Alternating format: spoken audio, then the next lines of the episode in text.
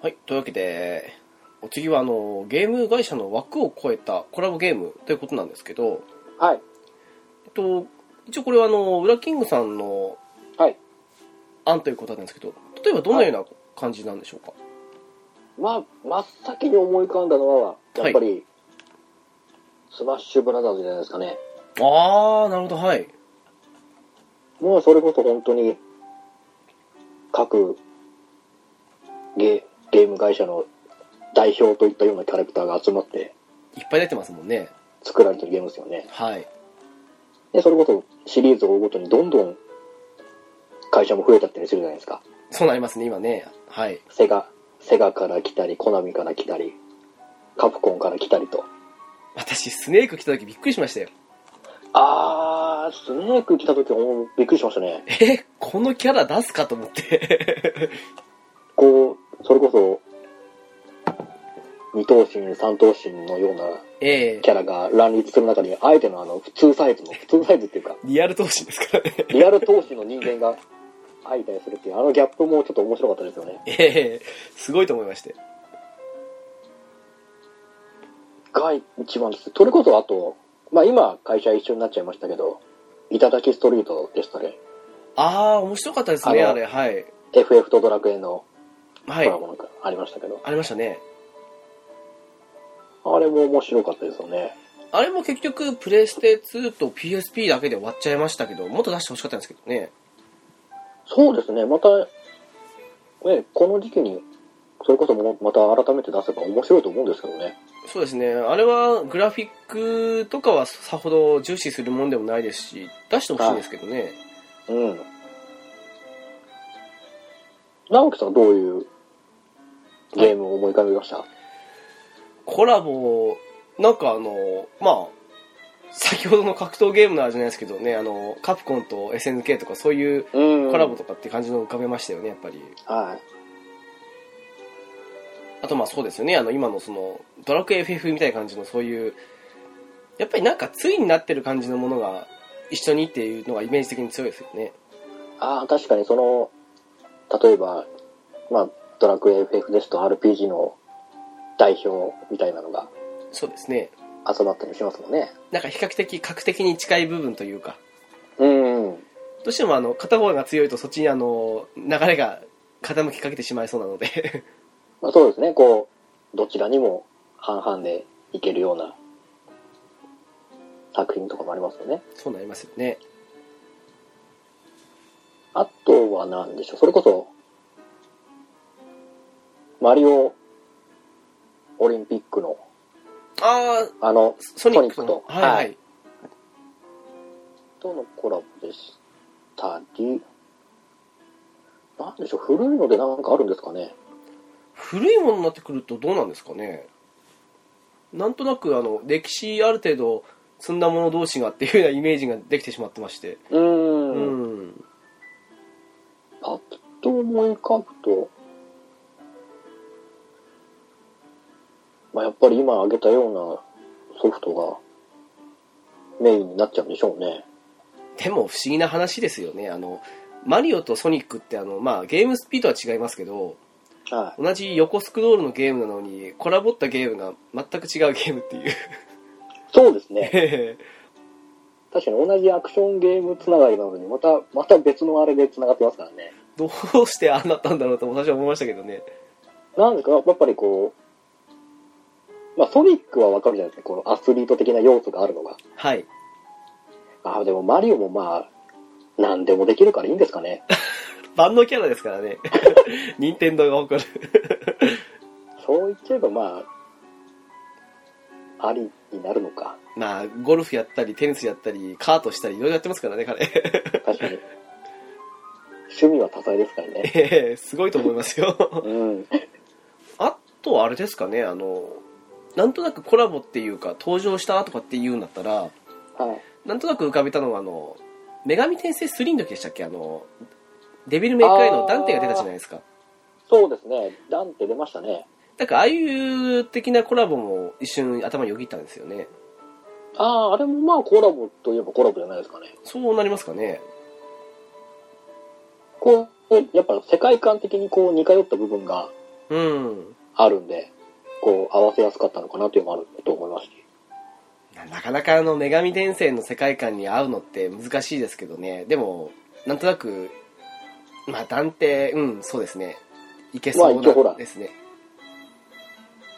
あるじゃないですか。世界観的に、世界観っていうかこう、彼の生い立ちもまあ、あ女あ、神転生よりといえばより、よりの生い立ちではあるんで。まあ、人間とのハハーフですからね、断定そうはです。うん。はい。確かにそういうのありますね。うんあれ見た時に、おお、おすごいなと思いましたけどね。そうですね。なんでこ、 こんなコラボになったんだろうって最初思いましたよ、あれ。そうですね、なんかこう、あんまりアトラスとカプコンってそんなに、まあ、仲がいいわっていうあれはないかもしれないですけど、はい。そこまでこう、関係性があるような会社には思わなかったですね。そうですね。なんか、他に関係、なんか何かしらであったかっていうのも、いや、もしかしたら、我々の知らないところであるのかもしれないですけど、うん。そういうのも見えなかったですし、そうですね。えあとは、あのーシミュレーション RPG の、えはい。何でしたっけクロスボーンでしたっけはい。もう、いろんな会社混じってますよね。あー、何でしたっけなんか、そうですね。はい。あの、カプコンなり、セガなり、ナムコなり、そうですね。うのん。いろんいろんなキャラが出てこうシミュレーション RPG やっていくって感じ言われてみれば確かにそうですね。コラボですね、あれも。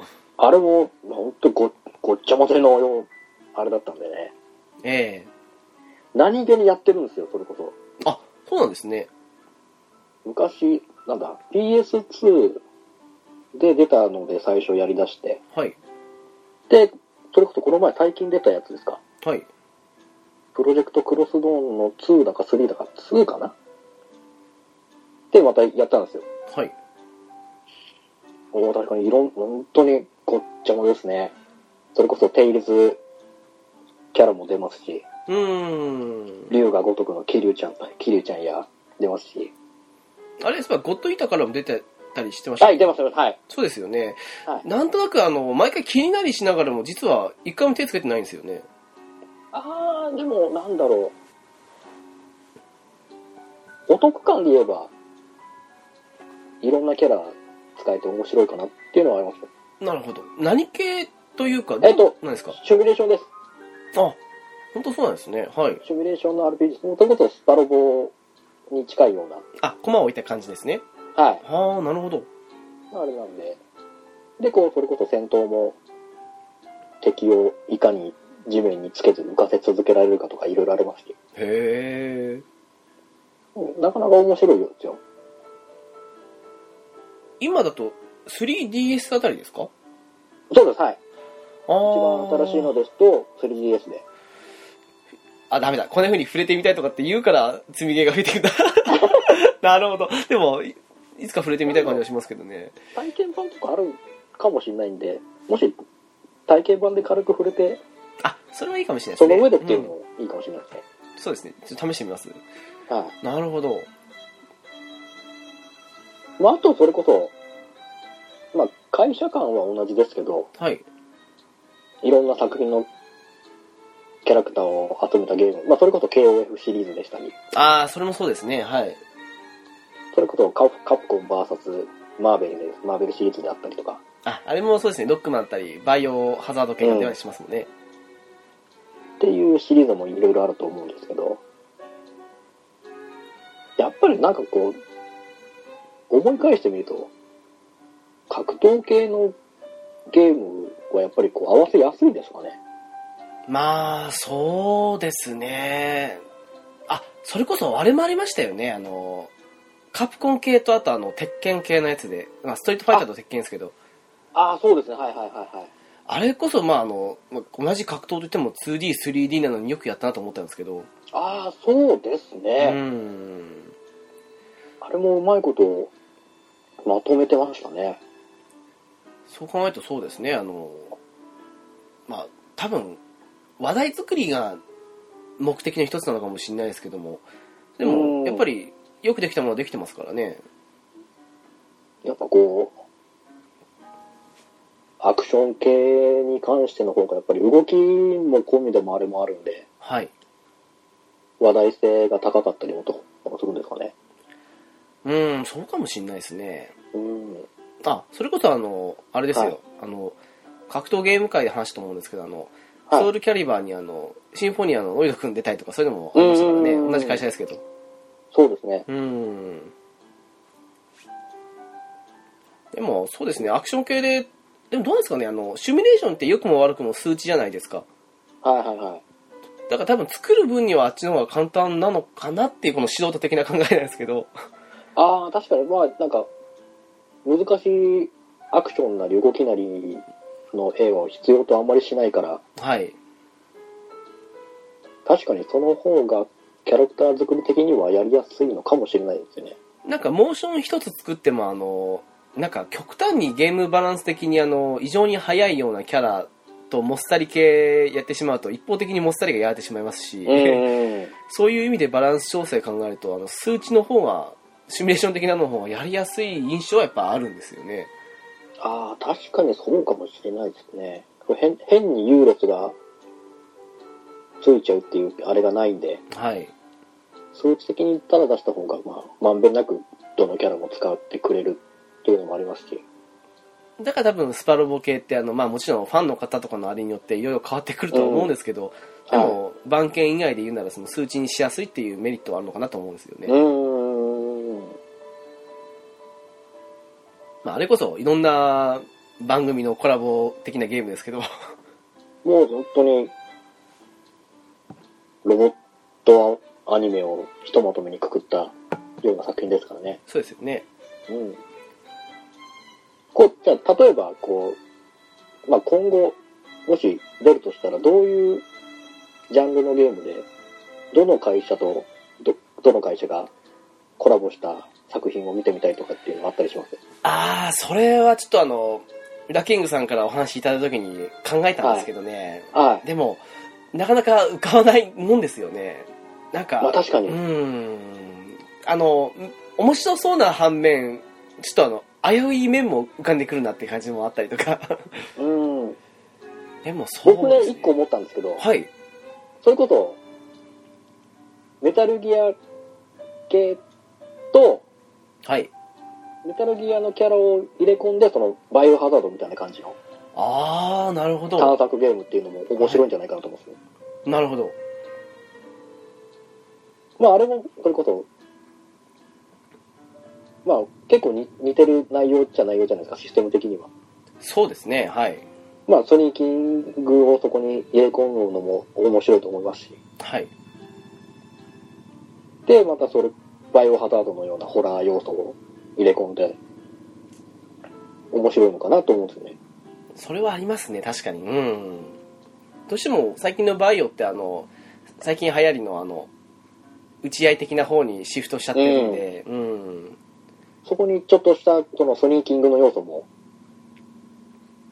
加えたりすると、また面白くなってくるかな。それはありますねなんか襲われるばかりじゃなくて結局そういう化け物たちが徘徊してるんですから隠れて進むのがある意味普通っちゃ普通なところですからねやっぱり、一番安全なのはもういかに気づかれず先に進むかっていうのがいや一番安全だと思うんで、そんなその辺に弾なんていっぱい落ちてないですからね ね、そう。で、そんな、クリーチャー相手にそんな重火器がどこまで通用するかもわからないじゃないですか。その通りだと思いますよ そんな未知の相手に対してあんなね、正面から突っ込むようになっても、普通なら考えられないですからね。近年に至ってはそんな未知なやつ相手に殴りかかりますからね もう本当ですよね。す素手でやろうっていうぐらいですよね。狂気の沙汰としか思えないんですよこっちの方がクリーチャーでなんかやと思うぐらいですもんね。いや間違ってないと思いますよ 狂気の面では間違いなくこっちの方が狂気だと思うね。ええ 本当に本当そうなんですよあそれこそ一つ思ったのがはい。あのースカイリムとかオブリビオンみたいなああいうはいはい。オープンワールド系の RPG にはい。それこそダークソウルとかみたいな感じのああいう操作性でやりたいなと思いますねあー。あのー結構オープンワールド系の、まあ、洋芸だから仕方ない部分もあるんですけど、あの、戦闘面って結構大雑把なんですよ。ああ、なるほど、なるほなんか、な、そこに重きを置いてないというか、ど。うん。の上で、あと、しかもあの、なんですかね、あれ、お国柄かもしんないんですけど、はい。やっぱりあの、我々ってあの、RPG やってたせいもあって、あの、結構入り組んだ道とか行き止まりの場所には宝箱あるとかそういうイメージがあるじゃないですか。うん、そうですね。それがあの、洋芸だと全くないんですよ。ああ。あの、日本人の感覚ならここにあるだろうっていうようなところにないんですよ。ああ、なるほど。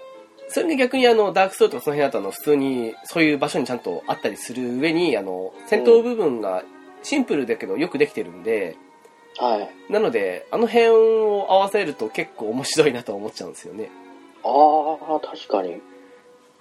まあ、面白そうですね。もっと言ってしまえば、あの、まあ、今度の 10- FF15 はどうかわかんないですけど、はい。まあ、そういうスクエアとかそういう昔から RPG 作ってる会社に、まあ、オープンワールド系の RPG 作ってほしいなっていうのは本音ですけど。ああ、そうですね。それこそ、オープンワールドのノウハウを、洋芸から、洋芸の方で、補ってもらって、 そうですね。それこそゲームのシステム面に関しては、スクエアなりなんなりがしっかり作り込むっていうコラボレーションも面白そうですね。そうですね。あと、まあ、ストーリー部分も、まあ、日本人好みの風にしてくれたら、多分、しばらくその世界に、もう、浸れるんじゃないかと思うんですけどね。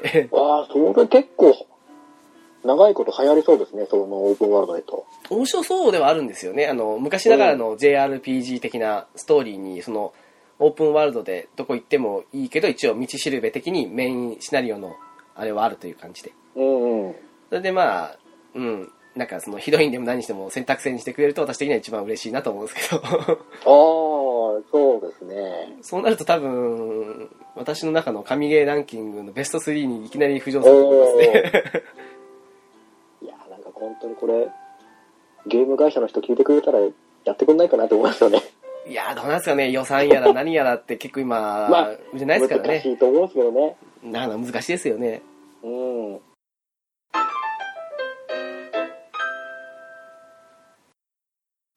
でもまあそうですねなんかあの、はいあとはまあうーんコラボでも全然なないんですけどまはあ。い先ほど話したあの FF ドラクエのイラストですけどはい。をまた続編出してほしいなっていうふうにイラスト好きなんで思っちゃうんですよね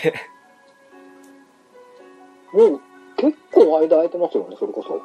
あのシリーズって。空いてますねあのマリオとコラボった Wii のとと DS で出たやつが最後じゃないですかねああ、そうか、出てましたね。ええあれ以降見てないんですよねイラストシリーズを 結構、あのシステムも面白いから、全然出しても売れると思うんですけどね。いややっぱり固定ファンいると思うんですよねあれはうん。なんでしょう、やっぱりなんかこう、今の若い世代には合わなかったりするんですかね。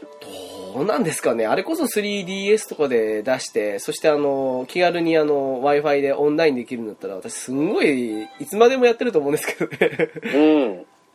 手軽にできてすごく面白いですね。面白いですよねあれ本当にうん。よくできてると思いますけどいやー、出してほしいですね。もうこういうこと本当に、シリーズ、シリーズとかそういうキャラクターも普通に、何もなしても、何もなしの普通の、あそうですねキャラクター要素のない普通のイラストでも出してほしいぐら いですね。それこそ Mii を使っても構わないですけどね あー、そうか。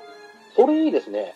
Mii 使ってそのなんかあのオートマッチング的な感じで気軽にあの、まあ、レベル的な部分をオンラインで設定できるんだったら似たようなレベルで集まったらさほどストレスなく楽しめるのかなっていうああ、2を使ってるのすごくいいですね。やってみたいのがありますよね。より、より、その、まあ、リアル、リアルっていうわけでもないですけど、あ感情も移入しやすいですからね。そうですね。そういえば、あの、私なんかは、あの、3DS のカメラを使って、まあ、はい自分の顔を元にじゃないですけど、ミー作ったんですけど、はい。裏キングさんは、どのような感じですか僕も自分の写真を元にして作ってます。あ、そうなんですね。はいななんかあの、ツイッター上でも私あげたんですけど、あの、結構フレンドリスト見てると、もしかしたら皆さんそんな感じで作られたのかなと思いまして、そうするとなんか、やっですかね。ぱりみんなそうして作る人が多いんじゃないですかね。やっぱそうですよね。なんかい、ですよ。本当にそう思うんですけど。しっかり作り、時間かければこう、一から自分で作り込んで作れたらすると思うんですけど、やっぱりこう、写真を取り込んで作る方がやっぱ手軽にパッとできますし、それなりに結構似てるじゃないですか。そうなんですよ。 それならそ結構精度が高いんで、はい。パッと作る分の人が多分多いと思うんですよね。なんかあの、フレンドリスト見てても、その、あ、きっと顔は見たことなくても、皆さんこういう感じなんだろうなっていうふうに思ったりしたので、それこあーわかそ、ります。えーそのもうあ、こういう人なんだなっていう。そうなんですよ。だから、ミー使ってみんなでそういうのやったら、あの、きっと、あ、こんな感じなんだな、この人はって感じで思ってできて楽しいなと思うんですけどね。うん、より面白いですね、こう、知り、みんなで楽しんでワイワイやってる感が。そうなんですよね。ああ、すごい、今すごくその、刺さりましたね、イタストのミー、ミーを使うっていうのは。いや、なんかあの、FF ドラクエとかそういうキャラで出さないんだったら、やっぱりそのミーを使いたいなっていうのはあるんですよね。うーん。そうですね、やっぱそういう、ボードゲームとかって、ミーに適してますよね、それこそ。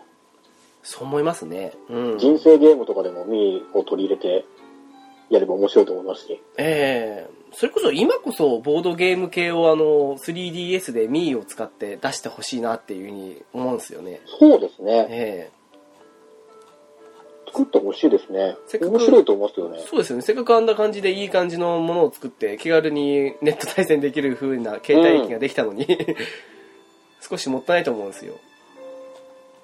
今こそ本当にその、ミーのノウハウを生かして、ええゲームに反映させるっていうのもいいと思いますね。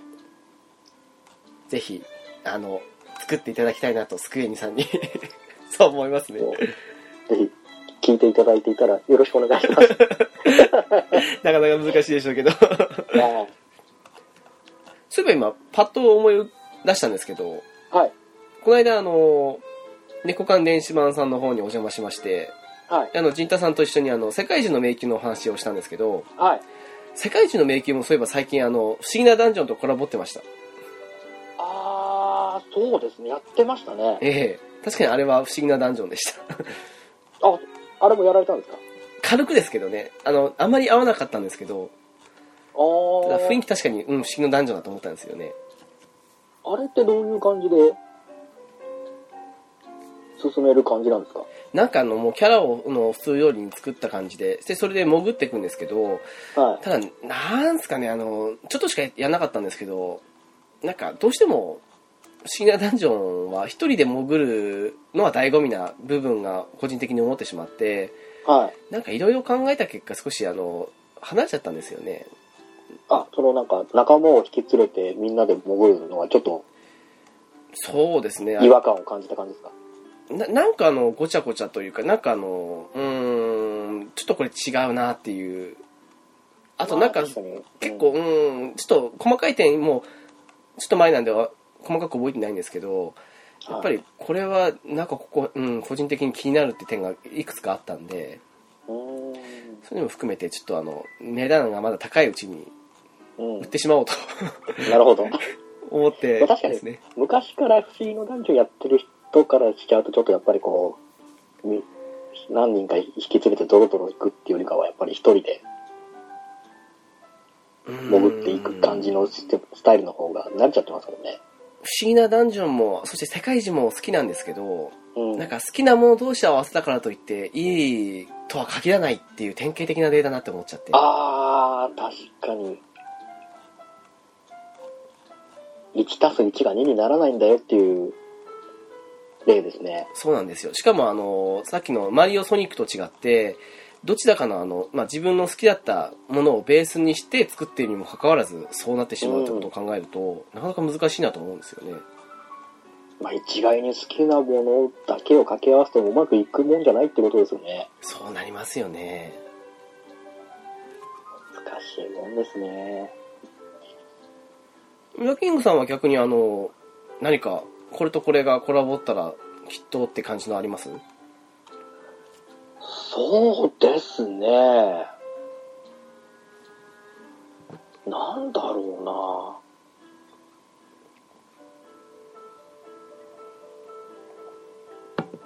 うな。うーん。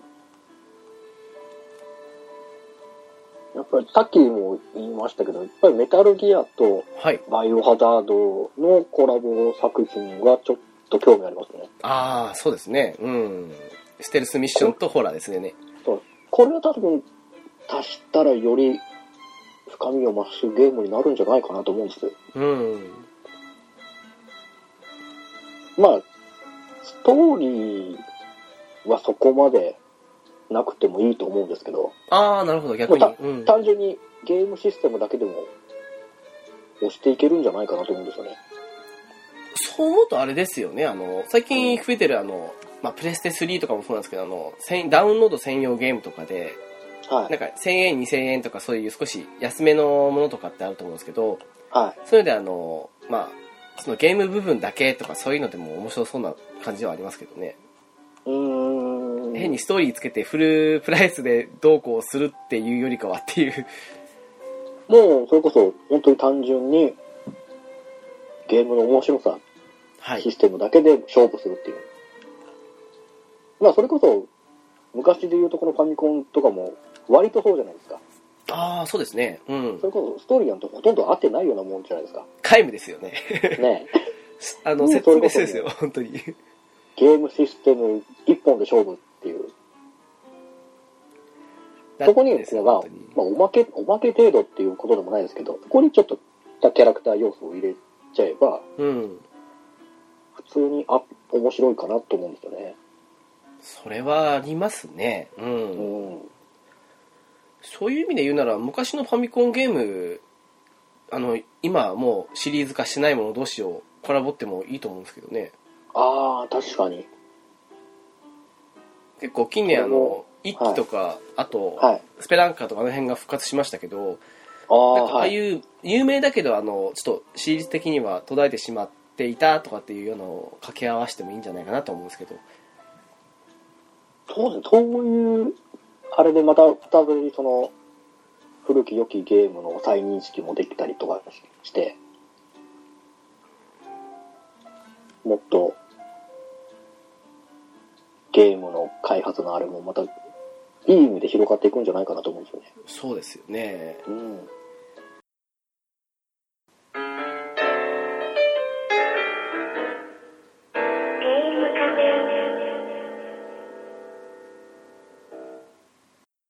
あとまあコラボでもないかもしれないですけどそういう昔最近あの勝元さんが推していたあのロックマンコレクションが発売されたじゃないですか、はい。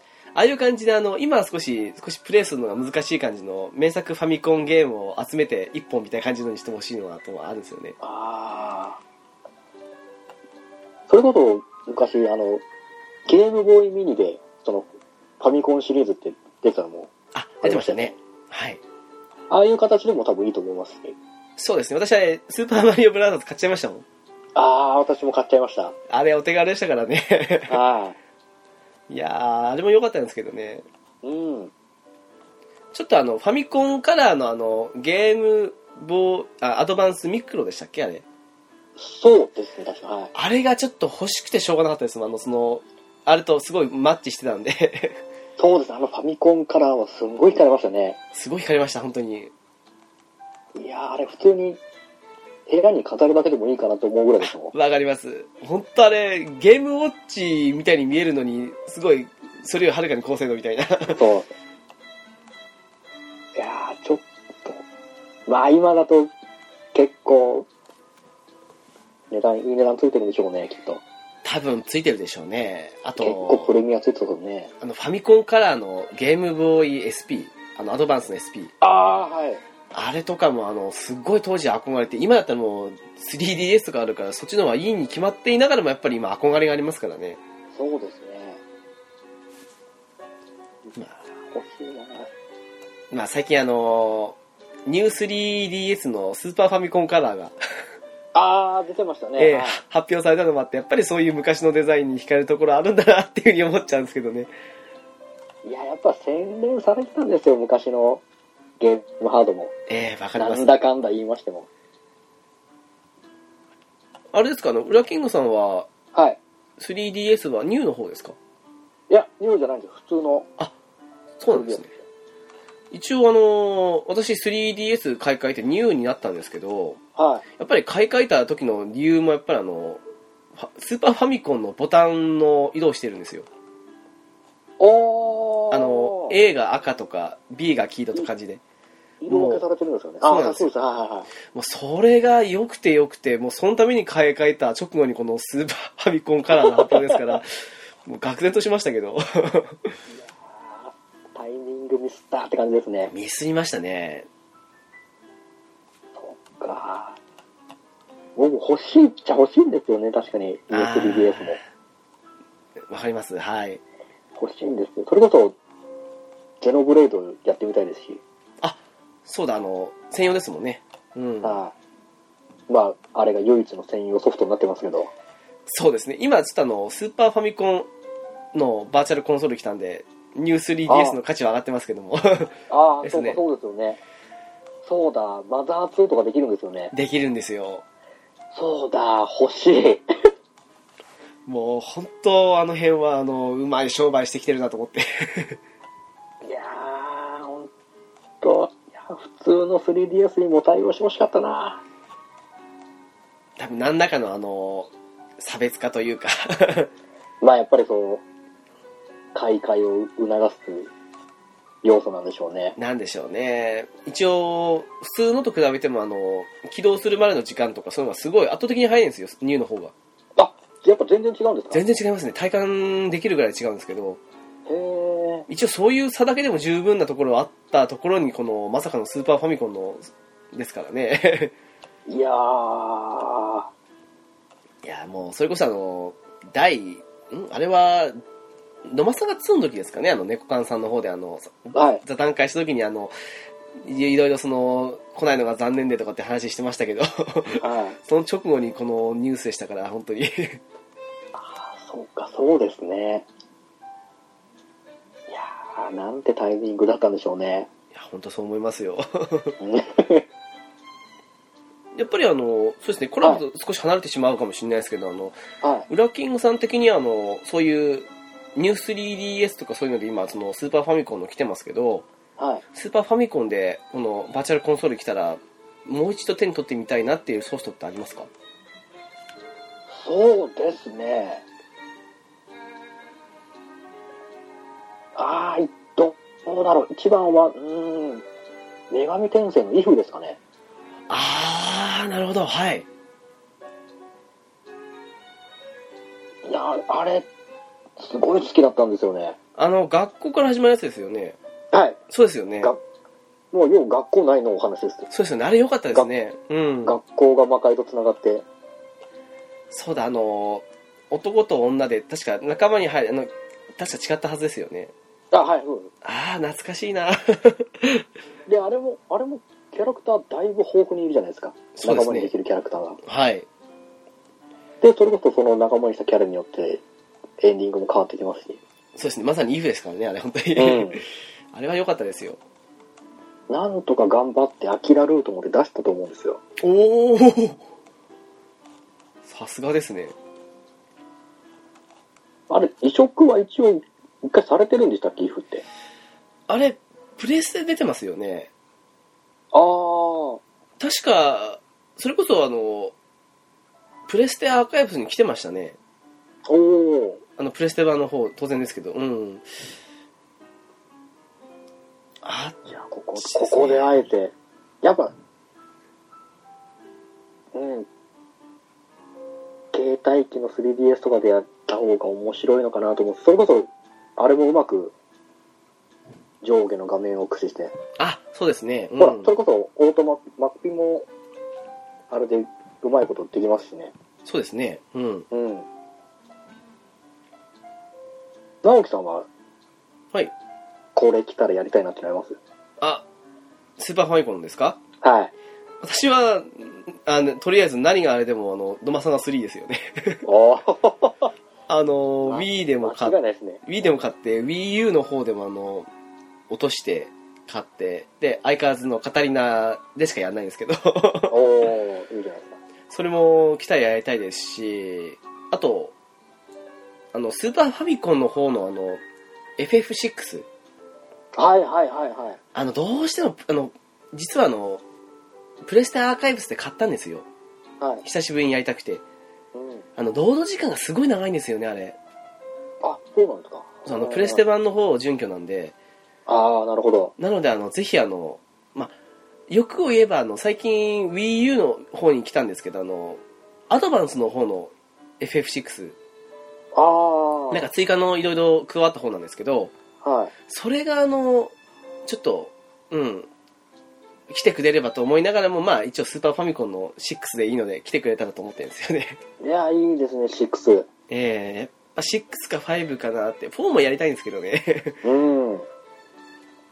いやー、6か。苦い思い出があるから、よやっぱ余計印象が強いんだよな、6は。 あ、シャドウ関連ですか はい。おっしゃってましたよね。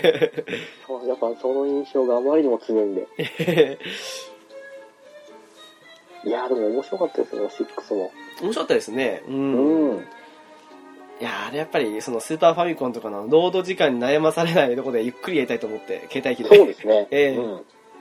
はありますよね。労働建設やりたいですね。本当ですね。プレステから労働との戦いですからね。 うん。あそこでどれだけ耐えられるかですからね。本当ですよ。正直今、ロマさんが2もやってますけど、やっぱちょっとロードが長くて、お、やっぱりかかりますかあれ。少し、あ少し時間ー。なんですよそれこそ、アバロン城内をこう、ショートカットで移動できするときあるじゃないですか。はい。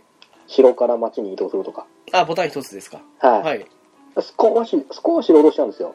あ、かかるんですね。少し時間がかかっちゃうんですよ。うーん、なんか、ダウンロードゲームだから、その辺は心配しない。ま、ま、ままだ手をつけてないですけど、うん。心配してはいなかったんですけど、やっぱかかるんですね。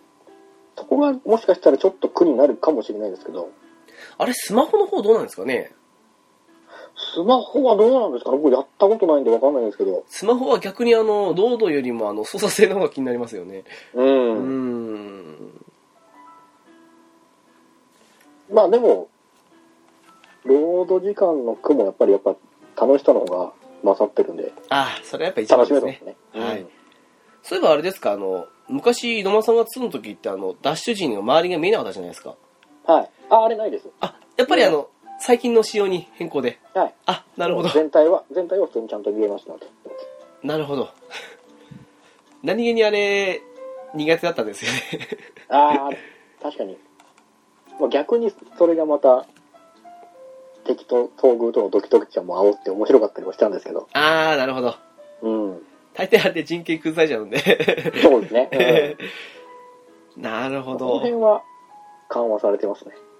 そのやっぱその辺は現代的な作りになってるんですね。はい。いや、なんかどれだけ手加えたのかなっていう、どこも若干心配だったのもんで。 いやーでも全然、そこまで大きい要素、追加の要素があるわけでもないんで、あ、そうなんもうですほかぼ、もうちょっとしたなんかそれこそ、もう、新たな職、職種でしたり、あ、そうですよね。うん。あと、アバロンの木っていうのがあって、はい。それを、こう、アバロン内で植えて育てることによって、あの、収入が増えるんですよ。へー。こう、それ育てていくと、徐々にその、国の収入が増えていって、なるほど。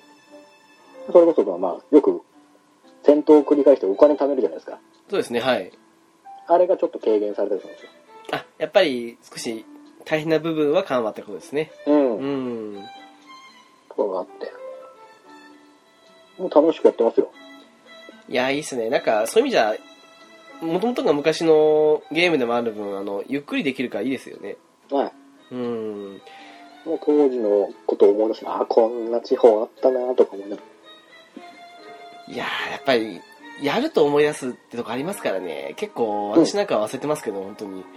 うん。やっぱりね、本当に改めてやってみると、あこういうことがいろいろあったなっていうのをいろいろ思い出しまして、うんうん。すごく楽しい。いいですね。多分、はい。また、第何十回かの時にはその言ってましたからねそのそうですリメね。イク版の方の感想ということで はい。それまでに私も終わらせたいです そうですね。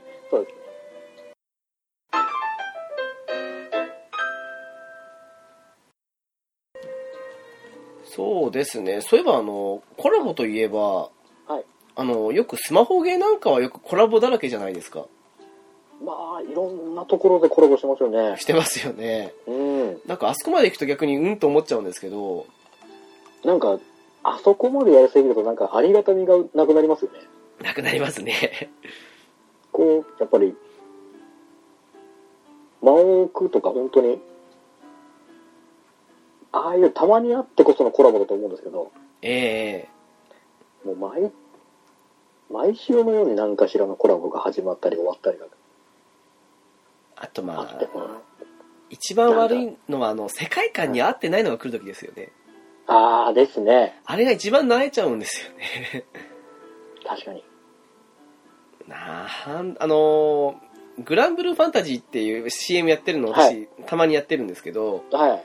あれって良くも悪くもあのファンタジー的な世界観なんですよそうですね。はいそこにあのストリートファイターと かあとあ、の、アイマスとかはがコラボで来た時には、さすがに、ちょっと、えっと思ったんですよね。あまりに世界観の掛け合わないとね、かけ離れてますよ。 なんか、本当に、泣いちゃいますよね、ちょっと。もうびっくりというか、もう最近のファンタジー要素のない FF 以上にびっくりですよね。 うんまあ、それもこれも本当にファンタジーの一言で片付けちゃえばもう、なんとでもなっちゃうんでしょうけど、ええファンタジー要素の一つだよって言っちゃえばもうこっちも偶の上も出ないんでしょうけど、はい。ある程度は世界観に合わせた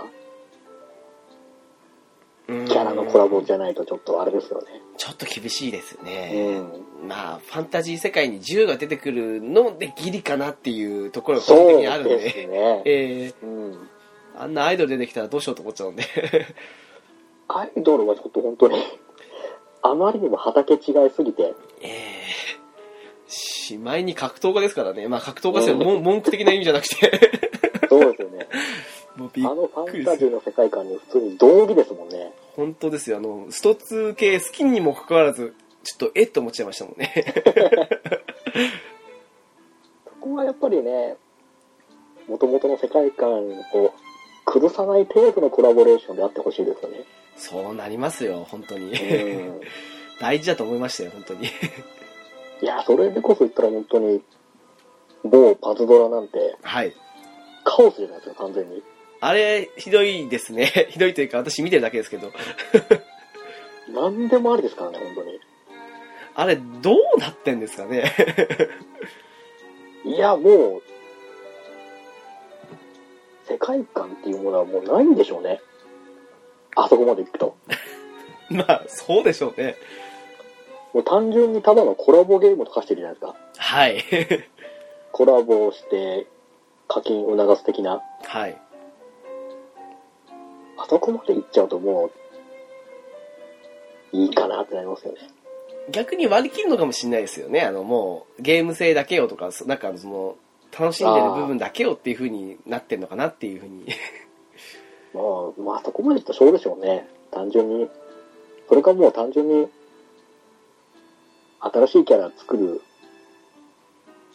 余裕がもうないのかもしれないですよね。 あー、なるほもうど。、それこそ出尽くした感があるっちゃあるじゃないですか。結構長いですもんね、あれも。あれもなんだかんだで長いことやってるして、それなりにオリジナルのキャラも作ってますけど、はい。もうそこはコラボでないとこれ以上先はきつくなってるんじゃないですかね。なんですかね、本当にあれは。 まあ、良くも悪くも下がっちゃ下がですよね、コラボゲームの。うーん。その点、それこそ、FF は全然崩れてないですよね。あー、確かに、はい。意外と、まあ、RK で言っちゃえば全然本当に純粋に FF キャラ、まあ多少、んっていうキャラもい ますけど、んっていうキャラもいますけど、一応まあ世界観的には FF シリーズに統一されてるじゃないですか。そうですね。なんか政権や佐賀が来ても、さほど違和感はないですからね、あれ。うん。っそていれうはあり感まじすね。で、まあ、まとめる分にはいいのかなって思う。それはありますね、確かに。うん。それこそあの、私、一時辞めて、また最近あの、再熱してやってるので、星のドラゴンクエストってあるんですけど、はい。あっちなんてコラボないんですよ。あ、全くないんですかあの、イベントであの、毎回今あの、1から順番にシリーズの装備が来てるんですよ。うんうん。で今、ちょうどドラクエ4が来てるんですけど、はい。そういう風に来てるだけで、他の外部からのものは一切ないんですよ。純粋に、ドラゴンクエストのゲームシリーズのみで、そうです。あまあ、あの、ビルダーズと、あとあの、最近出たジョーカー3ですかはい。からはあの、コラボで装備は来たんですけど、ああ、それ以外はもう一切、もうドラクエ以外からは来てないっていう。へえ。それこそ、大の大冒険でしたり、はい。ロトの紋章からのシリーズが来てもおかしくないですよね。その辺はもしかしたら来るかもしれないですよね。なんか誰かあの、署名じゃないですけど、出してくれみたいな感じに言ってる人たちはいたんですけどね。うーん。多分、大の剣とかは多分あの、福引きの目玉だと思いますよ。うんきっとそうと思いますけどね。 あの辺来ても全然違和感なくいけますよね。多分そうだと思いますあのあのあれ結構武器にスキルがついてるのではい。なんかあのそうですね例えば喉の剣を取ったらそこのメインスキルがあのギガスダッシュってなるんですけどはい。結局あのギガスダッシュを別の武器につけることもできるんですけどそのためにあのその武器を壊さないとダメなんですよねああ。っていうことはあるんですけどなんか多分そういう風に出たらあのポップの装備とかでメドローアとか来たら多分みんな課金するんじゃないかと思うんいですやよー、欲しい。もう、パプニカのナイフでも欲し いですね。ねなりますよねもうアバンストラッシュが使えればもう、ありあると思います文句なしで欲しいですね。武器の性能弱かったら壊して別のやつにアバンスダッシュをつけるって人いると思うんですけど、だからそういうことはね、すごくそうなんですいいよ。と思いますね。そういうことできちゃうんで、きっと、コラボったらひどい、ひどいというか、いい意味でひどいことになるんだと思うん ですけど。いや、まあ、大の大冒険だけでもかなり、かなりいけるんじゃないですか。とは思うんですけどね。うん武器の幅もいいっぱいありますからね。いっぱいありますね。本当に。斧といい、槍といい。もう縦横の斧がありますからね。 はい。もう銃、銃を快進撃が使えればええいいですよね。 人間で使える気がしないですけどね、本当に。まあ、それこそその、防具の装備でそういう大装備ができたりとか、ヒュンケルの魔装の一式が装備できたりとかできたら面白いであ、そうはいいですね。結局あの、あれのゲームってその、メインとなるそういう、まあ、能登シリーズとか天空シリーズとかはあの、福引きで引いて、すね。であ、のー例えばあのドラゴンクエストの1の勇者が装備してたのまあよく出てくるあの鎧というかはい。ドトの鎧じゃない方のあのデフォルトの方の鎧とかはあの、あの、パッケージに書かれてるようなそうですそうですようですね。はい。とかはあの要はあのマルチプレイとかで、まあ、他のプレイヤーとかと一緒にあのマッチングしてあのたレア宝箱を開けてってそれを何回も何回もあの要は強化合成していくって感じで強くしていくゲームなんですよはい。なので、まあ、あの、そういう装備も意識最後までさ、うん、と最大評価してしまうと、ガチャ性にも負けないぐらいの性能になるし、ガチャで運よく引ければ、あの、ドトとかその辺の装備も引けるって感じのゲーム性なんですけど、あえーの辺は、本当あの、そう、本当にドラクエ以外は一切出さないんですよね。今のところ。 あ、なんか、逆に潔くていいですね。と思います、本当に。うん。もう純粋にドラゴンクエストを楽しませるためのほ星のドラゴンクエストって感じで。はい多分、あの、次のヒーローズ2ですか はい。のあたりに多分コラボ来るんじゃないかと予想してるんですけど。あー、なるほど。はい、もうあれが来るのが先か、次のドラクエ5が来るのが先か、どっちかなっていう感じで思ってうるんですけどね。ーん。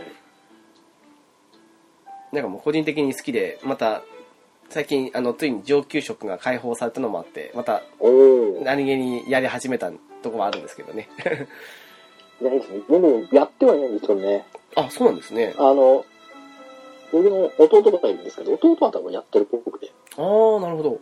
音だけは聞こえてくる んですよ。あの、それこそ、ドラクエ2のフィールド音楽でしたりとか、はい、はい、そそうですね、はい。もうすごくて、ああ、やってんだなと思ったり。昔というか開始当初にもうやったんですけど、はい。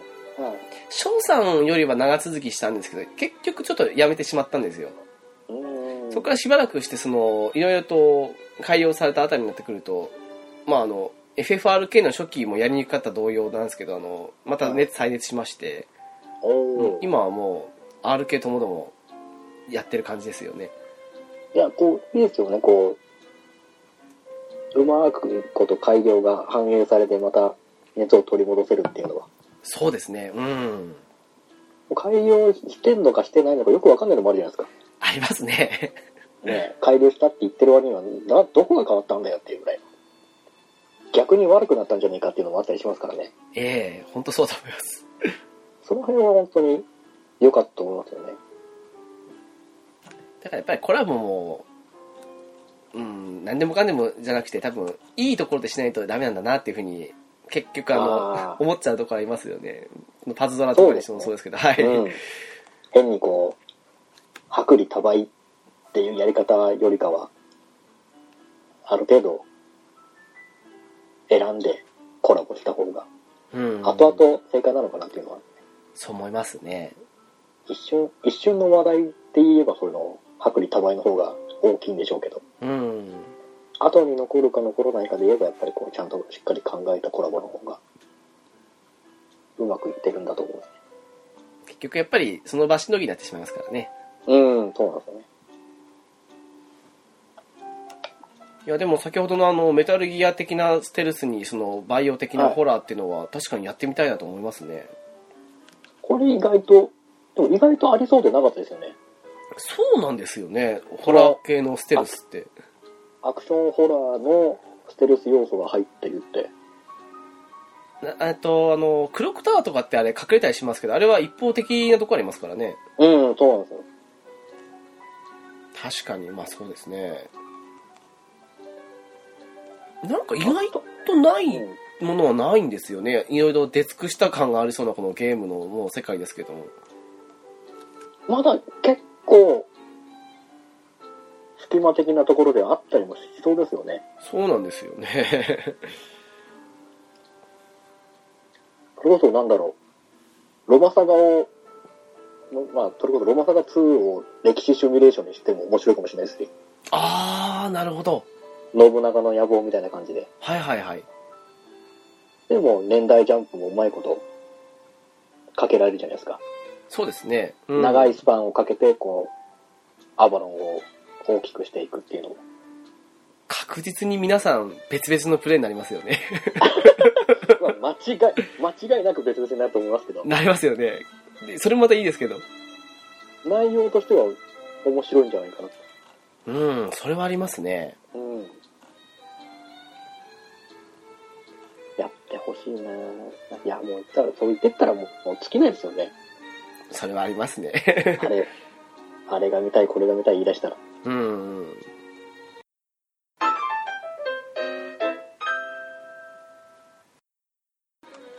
ああ、そういえばあの、コラボとも少し違うんですけど、はい。あの、昔、GGN やってた時に、はい。なんかあの、なんかガンダムだけ出したスパラボ的なのもやりたいなーみたいな感じに思った時に、ああ、ちなょるうほどあど。の、プレステ2の時の G ジェネレーションネオの時にストーリー入ったじゃないですか。はいはいはい。若干スパラボ的に狙ったと思うんですけど、そうですね。はいえーそうした時に良かったのかっていうと、個人的に楽しい部分もありながらも、なんか違うという部分もあったりして、なかなか難しいのはあるなと思って。うんうーんそうですね。ガンダム、どうだろう、どこがこう、良くてどこがダメだったっていうの、具体的にな、わかりますかねネオですかはい。どこですかねなんか、多分スパロボほど振り切れてないというか、オリジナル的な話が、やっぱりあの、うんガンダムの、んあの話の中でまとめてしまってるんで、はい。結末の決着する部分が見えてしまうところがあったんですよね、やっぱり。話的に。まあ、もともとの原作のストーリーが分かってると、ちょっとその辺で、そうなんですよね。ああ、確かに。結局スパロボって最終的にあの、オリジナルストーリーの方に入って終わるじゃないですか。はい。それがないってことを考えると、あ、結構大事なんだなっていうふうには思っちゃったのはありま確すかに、ねス。トーリーの新しさを求めるとちょっとガンダムシリーズだけだと薄くなっちゃいましたね。そうですね。そう考えるとやっぱりあの、史実通りに追いかける10代の、あの、シリーズごとの GJN の方が GJN は面白いのかなっていうふうに思ってしまって。うん。だからもう本当、そうです本当に。はい。そうですね。その方がやっぱり、システム面の方でより楽しめる要素が強くなるっていう感じですかね。だと思いますね。う。うんまあ、ネオに関しては、あの、えっ、と、円、中、金とかそんな感じの、あの、距離ごとにはい違う武器をまとめて使うとか、その、し部隊ごとの、あの、単性とかそういうのも、システム面で好きな部分はあったんですけど、はい。ただまあやっぱりそうですね世界一の不思議なダンジョンほどではなくちゃんと2周目とかもやったぐらいはやったんですけどうんやっぱりうんちょっと違う部分もあるなって別芸に思っちゃったなっていうのもあってなるほど。いやーなかなかやっぱ難しいもんですね、コラボゲーム。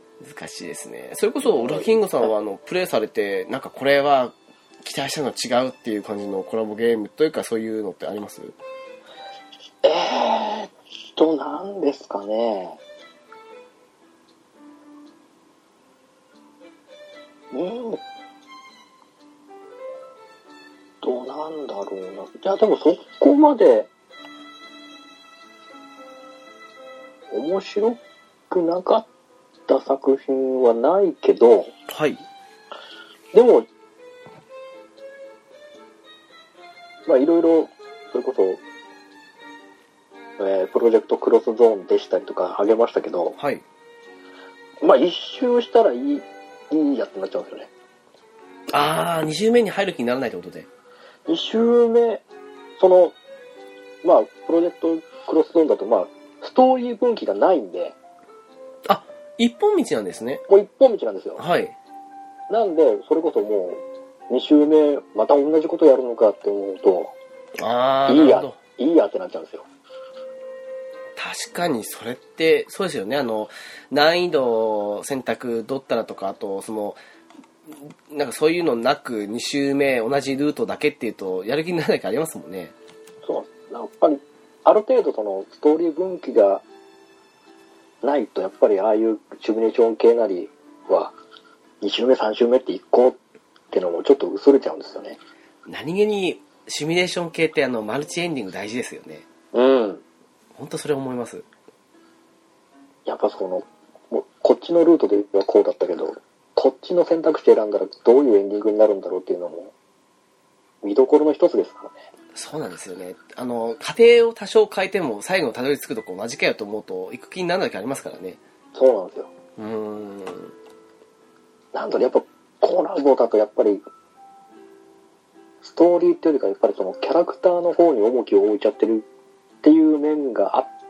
たりもするのかなって思うんですよああなるほどうんそのキャラクターの集合こう枠を超えた集合の間でもいっぱいいっぱいになっちゃってうんストーリーに関してはどうしても薄くなっちゃうっなるほどていうのがあるんだと思うんですよねまあ良くも悪くもお祭り的なとこありますからね。そうなんですよまあそれこそ線香花火じゃないですけどはい。燃える時はバーッと燃えてくの最後の最後こうはもう儚くち散るじゃない ですか儚く散るってわけないですけどはい。最後はこうもう一気にこう熱も冷めてスッてあそこから先は、うん、別にっていうまたやるかって言ったらうーんってなっちゃうんですねあ。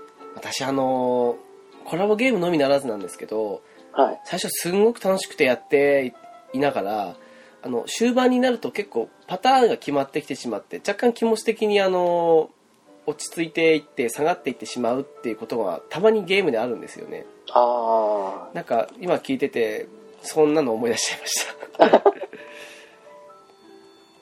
わかりますよなんですかね最後まで熱持ってやれるゲームももちろんあるんですけどなんか具体的にどどのタイミングって言えないんですけどなんかええもう終盤になって急に冷めちゃうんですよね、わかります あ急に我に返るというか同じことやってるんだけど、同じことやってるって言ったらもう元も子もなくなっちゃうんですけど、ああ、まあそうですね。ある程度のこういうパターンが決まってくると、急に喪失感が湧いてくるときありますね。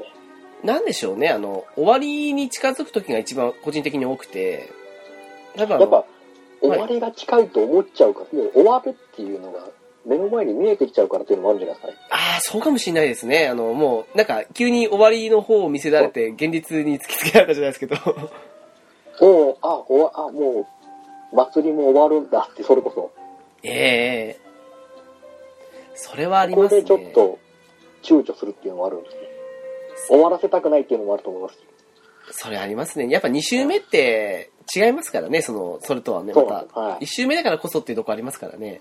うん。それはありますね。うん。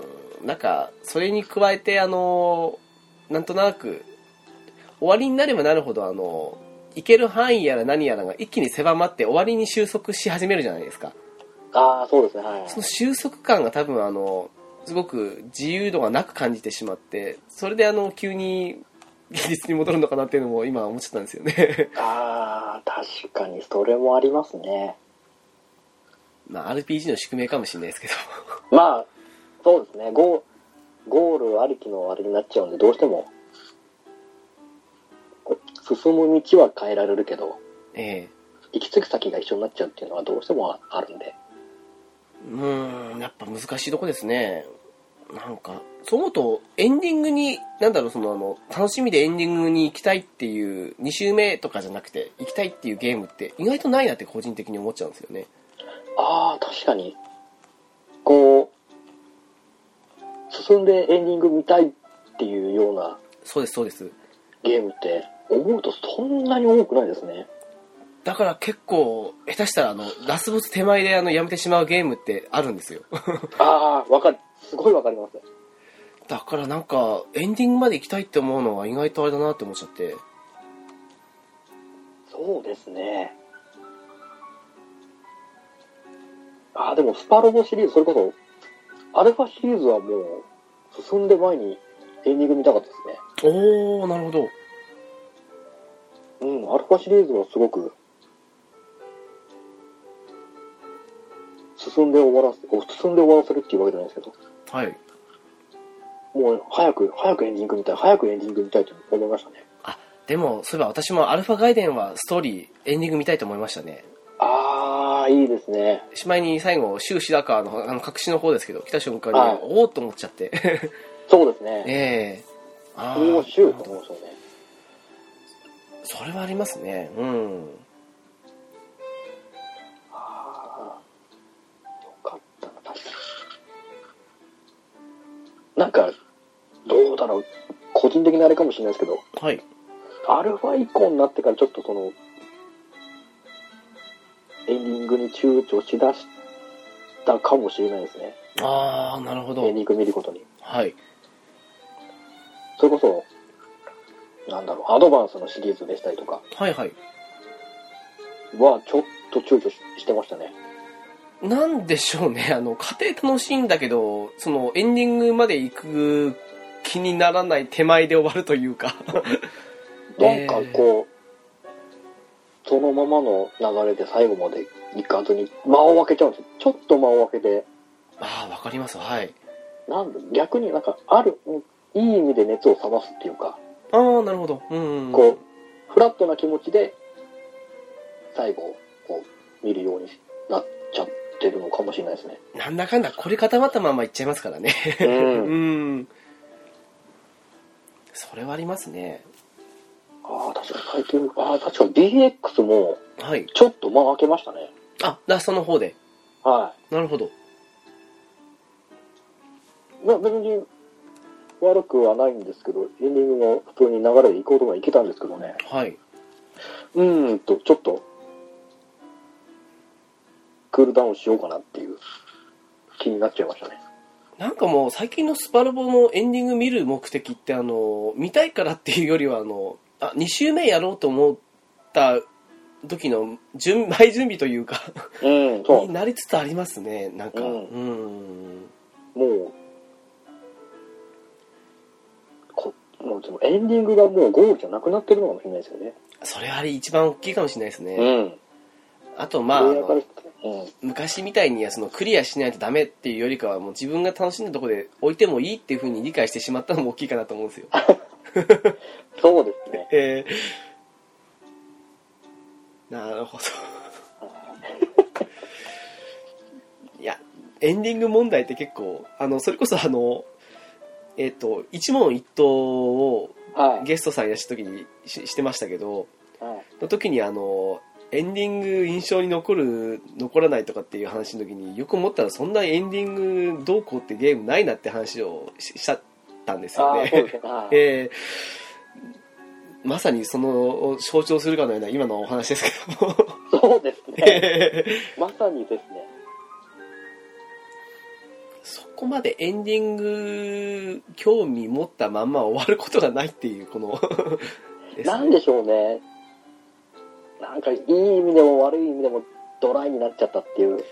えな、年取ったせいって言ったらそれまでなんですけど。ー読めちゃうんですよねやっぱり やっぱこう、小さい頃からいろいろゲームこなして、はいい、ろんなエンディング見てくると、やっぱりまあ、パターンってわけじゃないですけど、えーなんとなくこう、先が見えたりしますもんね。テンプレートありますからねうん。あとちょっとこれは、まあ、もちろん全部じゃないんであのうん、あれなんですけど、ちょっと昔ほどいいストーリーのものもないもんかなっていうのも 正直なところ、まあ、あー、まあそれもわかりますね。まあ散々あの作られた後にお話を作らないといけないんで今作る方ってうん昔よりも大変だとは思うんですけど、ただうーんその身勝手なプレイヤーとして言わせていただくとやっぱりその辺が持っちゃうかなっていう確かにこう、最後まで引き込ませてくれるほどのシナリオが、まあ少なくなってきちゃいましたからね。そうなんですよねやっぱり、良くも悪くも、作り手側もそうですし、やっぱり、受け手側もやっぱりこう、ある程度数こなしてきちゃったんで、超えてきてますからね新鮮味って意味になると、どうしてもやっぱちょっと欠けてきちゃうんですよね。そうなりますねうん。だからだと思います私あの「ラブライブ!」にそんなに涙が出なかった理由はいや、もう僕も本当に、ラスト2まで、ようやくですからね。ああでもあれですねあのあれですよね一期のさ最後の方ですよねそうです、はい。ああ、なるほど。いや、あの、丁寧な作りだし、いい話だと思いますし、うんなん。かあれ以上先延ばしてどうこうするのもいいとも思わないからベストだと思うんですけど、はい。ただ、そうですね、やっぱりどうしても、うん、そこまでには至らなかったなっていうのは、やっぱりさっきも話しましたけど、キャラクターとかにその、ものすごく共感や思い出を持って見ていないっていうか、客観的に見てるからだなと思うんですよね。まあ、いいところでも悪いところでもあるんでね。そうですね。も っ難しいとですけ感ど情移入するのがいいっていうわけでもないし、かんもっとドライに見るのがいいってわけでもないですからね。そうですね。ああ、そういうことあの、メタルギアソリッドのお話を何回かこの番組でしてるときに、はい。あの、よくツイッター上であの、お返事いただく KIM さんって方いらっしゃるんですけど、はい。あのー結構、メタルギアのストーリーを、その、すごく、すごくあの、まあ、客観的というか、その、おすごく思い入れを持って見たりしてなくて、自分はにわかなんじゃないかみたいな感じに思ったっていうふうにおっしゃってたんですけど、はやっぱりその辺もいやそんなことはないなというふうに思って、うんい。、うんやっぱり見方次第というかその入り込む入り込まないがいい悪いじゃないと思いますし まあそうですね。うんまあやっぱり受け手の捉え方次第で、感じ方も全然変わってきますもんね。そうなりますからねうん。だからそういう意味で言うのはまあ、うん、今回の「ラブライブ!」に関してはその翔さんと私の熱の差はまあはっきりしてしまったなってなりますしまあしょうがない。そういうのも、あっていいと思うんじゃないそうですねそれこそあのなんかそのうちもし機会でもありましたらあの感動したというかそういう良かったゲームシナリオとかそういうので取り上げていくとその人のなんか傾向っていうのは見えると思うんでまあそうですね。その、人となりが分かってきますもんね。そうですねなんかそのなりによって多分あこの人こういう感じのを好むからきっとこんだけの話でもきっとこっちは合わないんだろうなっていうふうにもなると思うんですけう んどうね、んうんうん。そうですね。合う合わないありますからねはい。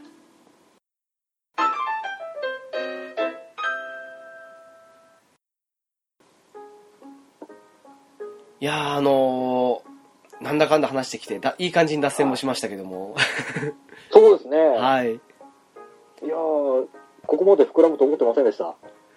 そうですねでもまあ意外と上げてみると多いもんだなっていうのはありますねうん。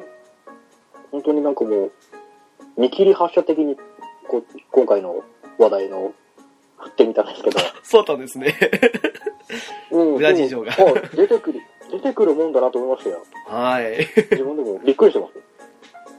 いやー今度はまたあれですねそのゲーム関連のそのシナリオとかその辺で良かったやつが上げてったりしても面白いですからね そうですね、これもまた、個人個人での思い入れが違ってくるんで、違った見方ができると思いますね。はいもう次はあの仕事中の翔さんを巻き込める時に そうですやっね、てもいいですぜひとも。はい難しかったらまたこんな感じになるかもしれま せんしまあ、これはこれでまた違った味がしていいと 思うんで、そう思いますは非常にあの新鮮で良かったですよ本当にい。もう、いろんな味のコーヒー出していきましょいいと思います カフェですからう。ねカフェですからね。え えブラックもあればカフェ用でもあって、はいいいと思います。本当だと思いますまあ豆一つ豆一つとってもいろいろありますからねそうですね。まあそうですね、もう今回、お便り、お便りじゃないや、えっと、いろいろお知らせ紹介の翔さんがお休みなので、そちらもお休みということで、 まあ詳しくは、あの、はそうですね、ポッドキャストの画面上の方に詳しい URL などを貼っておきますので、そちらをご覧になってください。 よろしくお願いします。いやー、あの、そうですね、格闘ゲーム界からずっと長丁場でしたけど、本当ありがとうございました。いや、とんでもないです。もう、深い話ができてすごく楽しかったです。いや、私もとても楽しかったです。ありがとうございます。あーありがとうございます、こちらこそ。いや、やっぱり、一人や二人、もそうですね、やっぱり、話す人によってもそうですけど、話題って違ってきますからね。 はい。まあ、こういう特化した回があるのもまたいいと思 います。そうですね、もう、一応ゲームカフェですから、ゲームの話をしないとと思って。 そうですね。ええ そんなわけで、お送りいたしました。私、ゲームカフェの直樹と、ブラキングでした。は。はいよい、次回もよろしくお願いします。ろしくお願いしありがとうまごす。ざいました。ありがとうございました。